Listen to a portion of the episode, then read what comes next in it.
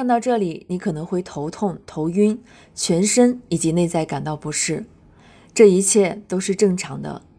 探索心灵成长的过程，正如清洗一件华贵的礼服一样，整个过程并不轻松。我无法教给你清洗的每个步骤与技巧，因为心灵的洗刷不仅仅依靠技术，而是当你真正愿意为自己做一些事情的时候，就自然而然的涌流出那些独特的体验与感悟。这会使你在成长的道路上真正的自由飞奔。当然，想做到这一点。我们应该首先要相信自己，相信自己生命中绝对拥有这样的潜能，能够完成身心的自愈。其中也包括你将你的安全感建构在自己的生命中，而不是依靠他人。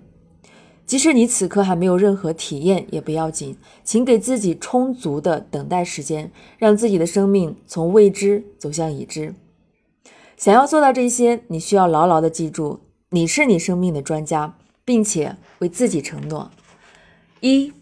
学会重视自己的身心，并关注他们。之所以我们会失去安全感，是因为我们从小就失去了被重视和被关注。重视，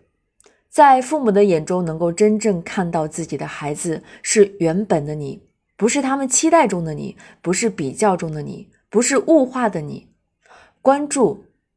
父母尊重孩子的选择、价值观取向和意见，尊重孩子正当的言行，可以不喜欢，但需要尊重、欣赏并认同孩子。如果你在父母那里并没有获得这些，那么我奉劝你不要再到处寻找，或者期待父母有一天会改变，或者期待伴侣给予自己的补偿，或者期待自己拼命工作后能从老板那里或社会中获取。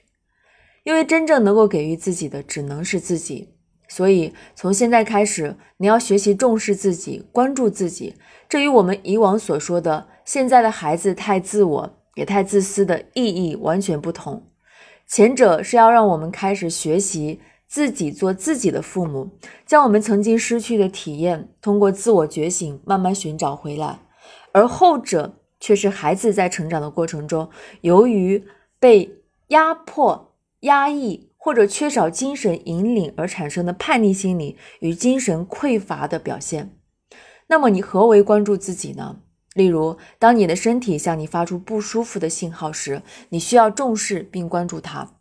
当你的情绪不好的时候，你不要再无意的压抑，是要懂得释放与流淌的。当有人向你提出不合理要求的时候，你不再做心里不爽而嘴上却。答应的快速反应，而是开始尝试真实表达自己的思想，并友善的拒绝。从大脑接受到心理上体验，再到行为上的熟知，这个过程实在不易。但只要我们愿意为自己承诺，美好的结果